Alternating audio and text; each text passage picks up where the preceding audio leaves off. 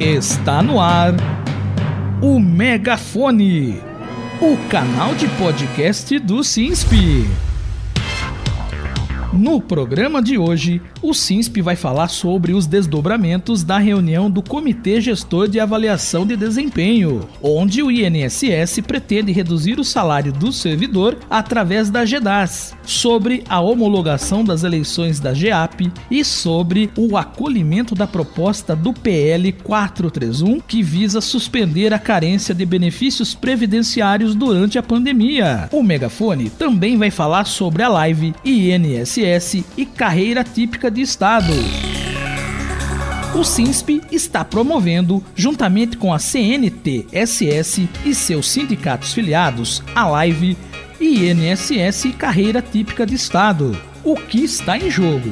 A live vai falar sobre a carreira típica de Estado para o INSS, um assunto importante e que requer esclarecimento, bem como serenidade para trilhar o melhor caminho e trazer êxito para a categoria. Então, servidor, participe para ficar informado sobre o impacto da reforma administrativa na carreira do Seguro Social. Seremos carreira típica de Estado.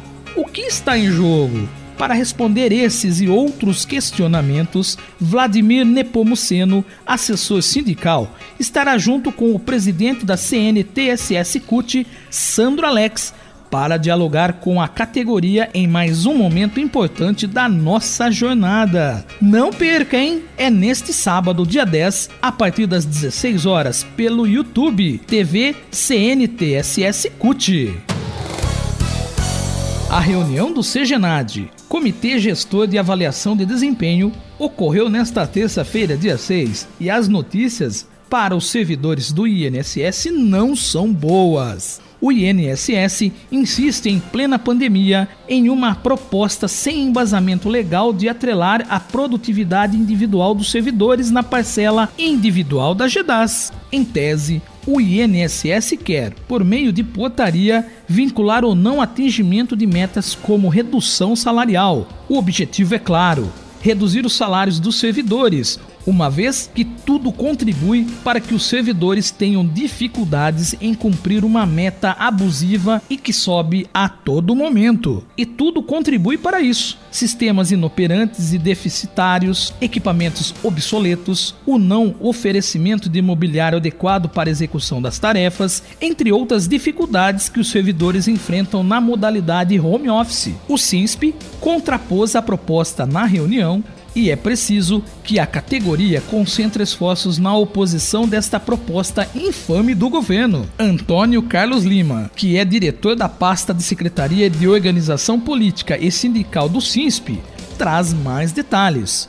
Olá, Antônio Carlos, tudo bem? Conta aqui pra gente como é que o INSS pretende reduzir o salário do servidor através da GEDAS. Olá pessoal, sou Antônio Carlos Lima, Sou diretor do SINSP e faço parte atualmente, por indicação do próprio SINSP e da CNTSS, do CGNAD, Comitê Nacional de Avaliação de Desempenho.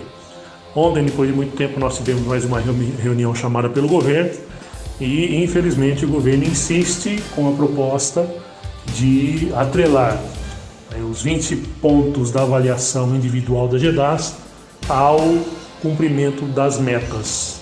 Né? Então, é, a proposta é manter né, os, os, requisitos e os quesitos de avaliação de desempenho já, já existentes, inclusive né, colocados em decreto, e sem nenhuma, nenhum embasamento legal, sem alteração de decreto, apenas por uma portaria, é, atrelando a produtividade individual à gratificação individual também. E para isso dando um peso muito grande né, dos 20 pontos 10 pontos seriam né, só para o atingimento de metas. Fazem isso em meio a uma pandemia, uma pandemia desenfreada, sem nenhum controle, sem nenhuma ação, com os trabalhadores pressionados, trabalhando em suas casas, né, com seus próprios equipamentos, na maioria das vezes, pagando a internet em todas as vezes, é, tendo que juntar a isso as outras atividades da casa e sob essa pressão do medo de, infelizmente, é, é, ser acometido por essa doença e ao mesmo tempo não atingir a meta e agora com essa ameaça de inclusive ter os salários descontados.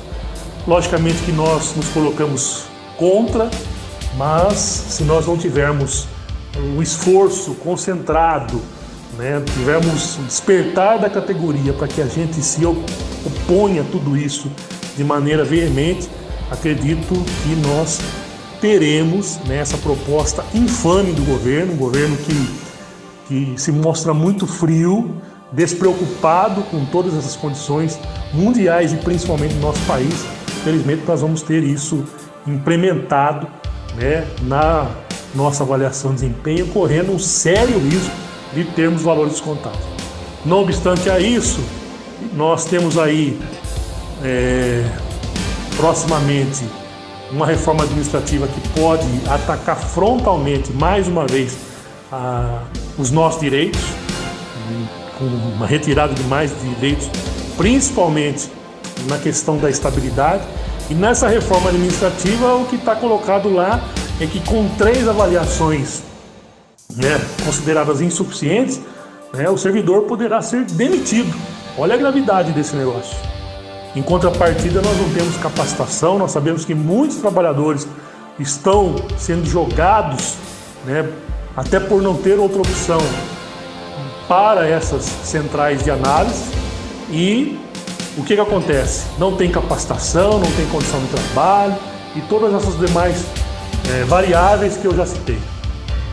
É, essa é a posição do governo, eles se mostram irredutíveis com todos os posicionamentos que nós colocamos e mostra por trás disso que é, o governo entende que nós não trabalhamos. Eles mostraram um gráfico lá que, de uma amostra que fizeram que é, de 70% dos trabalhadores que estão trabalhando em centrais de análise, que 80% tinham cumprido a meta né, no mês de fevereiro, que foi o recorte que fizeram.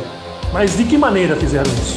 De uma maneira sem avaliar em que condições o trabalhador realizou. Trabalhou de, de manhã, de tarde, à noite, sábado, domingo, feriado.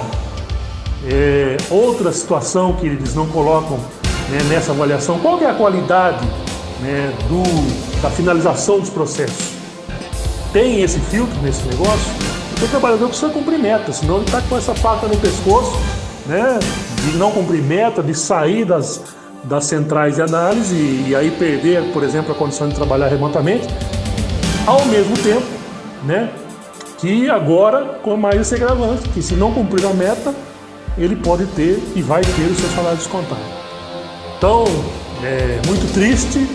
Né? Nós temos uma outra reunião marcada pra, para o mês de maio e o governo avança. As informações são para alertar a categoria. Mas mais do que avisado, é chamar para uma mobilização desta insanidade, desse governo insano, né, de meio de uma pandemia, continuar com essa conversa né, de descontar salário no não atingimento de meta não levando em consideração todas as situações, principalmente a falta de capacitação e no meio de uma pandemia. Um abraço a todos, continuaremos informando por aqui assim que nós tivermos outras informações desse tipo no meu maneira, na minha maneira de ver, infelizmente. Você está ouvindo o Megafone. A Comissão Eleitoral da GEAP divulgou na última semana o resultado da eleição para o Conselho de Administração, o CONAD. A comissão já havia divulgado no dia 25 de março o resultado oficial para o Conselho Fiscal, o CONFIS, o atraso na divulgação do resultado oficial do CONAD ocorreu devido à medida cautelar interposta por um dos candidatos a uma vaga do Conselho de Administração. O SINSP lançou como candidata a diretora da pasta secretária-geral, Vilma Ramos, a qual se elegeu como primeira colocada no Brasil com 1.197 votos. Parabéns todos e todas que foram responsáveis por este resultado. E agora é oficial. A pandemia do Covid-19 além de deixar o Brasil numa grave crise sanitária com a saúde entrando em colapso em vários estados, também está impactando negativamente a assistência social dos brasileiros, pois existem cerca de milhões de trabalhadores formais que perderam o direito ao acesso aos benefícios previdenciários após ficarem desempregados. Diante deste cenário tão triste e preocupante, o deputado federal Alexandre Padilha, do PT de São Paulo, procurou o SINSP para apresentar uma proposta e buscar parceria com a finalidade de aprofundar a discussão sobre a perda da carência dos benefícios previdenciários durante a pandemia, pedindo sugestões para debater o projeto de lei número 941/2021 de sua autoria. O sindicato acolheu a proposta do deputado e levou a pauta para o consórcio formado por entidades sindicais filiadas à CNTSS, que se reuniram na última terça-feira, dia 30, para pautar o tema pela legislação, para que uma pessoa com trabalho formal tenha direito a receber um benefício como o auxílio-doença, salário maternidade ou uma aposentadoria por invalidez, por exemplo, ela precisa ter contribuído ao menos 12 meses no INSS.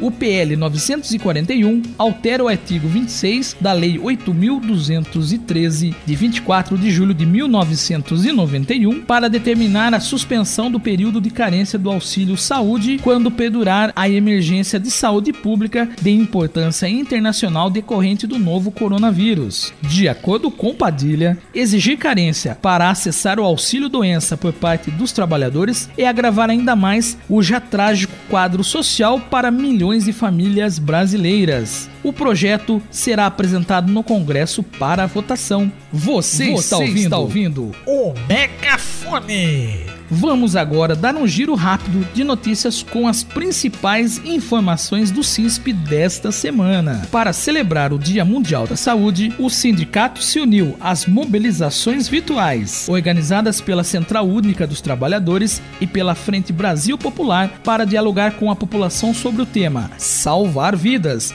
e proteger o trabalho. Vacinas para todos em defesa da quebra de patentes. A portaria que trata, dentre outras questões, sobre procedimentos para unificar o fluxo de agendamentos das atividades do serviço social no âmbito do INSS foi destaque na pauta de discussão entre o CISP e representantes da CNTSS e dos sindicatos dos servidores federais com o presidente do órgão, Leonardo Rolim, e sua equipe técnica. As lideranças dos trabalhadores apresentaram um documento contendo um conjunto de 12 reivindicações produzido pelos profissionais da assistência social, que garantem melhores condições de trabalho aos servidores e de atendimento à população.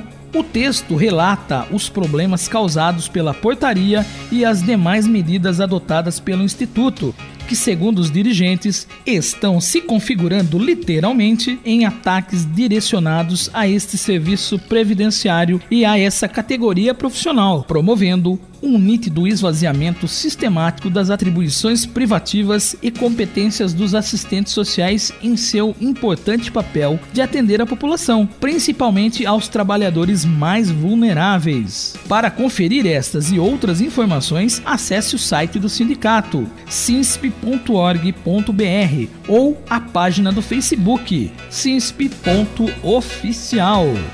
E termina aqui o Megafone o canal de podcast do CISP desta sexta-feira, 9 de abril. Até a próxima semana!